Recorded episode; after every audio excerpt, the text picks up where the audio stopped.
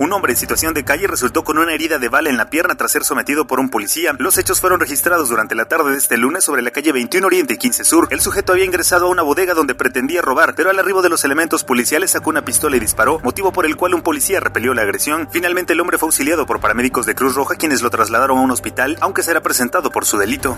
Tras el incendio del relleno sanitario, el Comité de Bienes del Pueblo y Vigilancia de Santa María Coapán culparon a la administración que encabeza Pedro Tepole por este hecho, tras hacer caso omiso en llevar a cabo la clausura oficial de este sitio, además de no llevar a cabo las recomendaciones que hizo esta organización durante 2021 acerca de posibles incendios durante épocas de calor. Señalaron como responsables también a la Secretaría de Medio Ambiente y Recursos Naturales, quienes son los encargados de vigilar la reserva de la biosfera, y a quienes responsabilizaron de no haber tomado cartas en el asunto. Este, si es que van a preocuparse de su basura, exíjanle a la presidencia auxiliar y municipio para que esto se solucione, porque si no sus basuras se van a estar apestando en sus casas y se Una mujer fue hallada sin vida en el interior de la cisterna de su casa. Los hechos fueron registrados alrededor de las 10 horas de este lunes sobre la calle 16 Sur, entre 19 Poniente y calle Santa Elvira. Se le identificó como Guadalupe N, de 59 años de edad. Paramédicos de Cruz Roja y de Protección Civil y bomberos fueron quienes realizaron el rescate del cadáver, en tanto que las autoridades realizaron una carpeta de investigación, pues fue hallada una carta póstuma.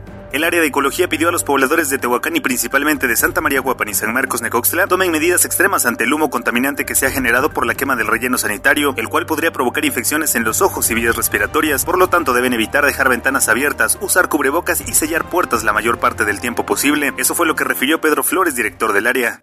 Aparentemente de un infarto murió un taxista en el interior de su vehículo este lunes. Alguien alertó a las autoridades de emergencia reportando a un hombre inconsciente en el interior de un taxi, el cual se encontraba estacionado a la altura de las canchas deportivas del Xochipili. Al lugar acudió una ambulancia de Cruz Roja donde paramédicos hicieron contacto con el hombre de aproximadamente 70 años de edad, quien ya no contaba con signos vitales. Del hecho se iniciaron las diligencias correspondientes. El 24 Regimiento de Caballería Motorizado renovó al mando superior en Tehuacán mediante una ceremonia en donde tomó protesta Isaac Edmundo Alvarado Ferretti, con el fin de dar seguimiento a los trabajos que la Secretaría de la Defensa Nacional mantiene en esta jurisdicción. Alvarado Ferretti es coronel con una amplia experiencia en varias partes del país desde 1993. Un hombre de 28 años de edad fue hallado sin vida en el interior de su domicilio. Los hechos fueron registrados a las 16.50 horas de este lunes sobre la avenida del Calvario de la colonia San Isidro en la Junta Auxiliar de San Diego Chalma. Fue hallado atado con una soga al cuello. Autoridades ministeriales realizaron las diligencias correspondientes.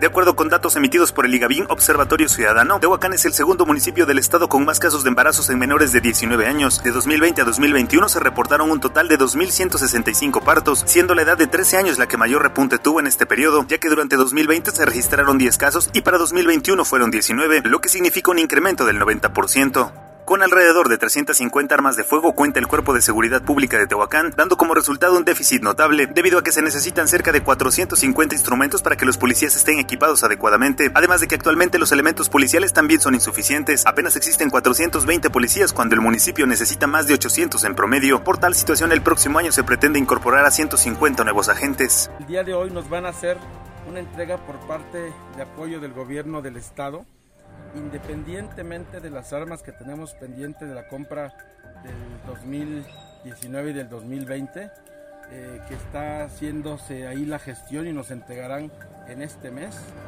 Eh, aparte de eso, el gobierno del estado nos está apoyando y el día de hoy nos entregarán 50 armas largas y 50 armas cortas. A través de redes sociales, una mujer señaló directamente a un taxista de la plataforma Mi Taxi Estia por presuntamente intentar secuestrarla durante la madrugada del domingo, razón por la cual se aventó del vehículo. Ante ello, la empresa negó el hecho y dijo que el conductor simplemente había cambiado de ruta, pero están dispuestos a declarar ante las autoridades correspondientes. Y entonces yo saco el, saco el seguro y él lo vuelve a meter. Entonces en ese momento lo, lo único que yo hice fue al mismo tiempo abrir la puerta y botar el seguro y lo único que hice fue, fue saltar porque él ya había acelerado. Entonces yo salto y, y pues todavía alcanzó él a frenar y todavía alcanzó, no a aplastarme la pierna, pero sí a, alcanzó como que al hacerse un poquito de reversa, como que este, pues como que sentí la llanta. Esto ha sido el resumen informativo de Primera Línea, Periodismo ante todo.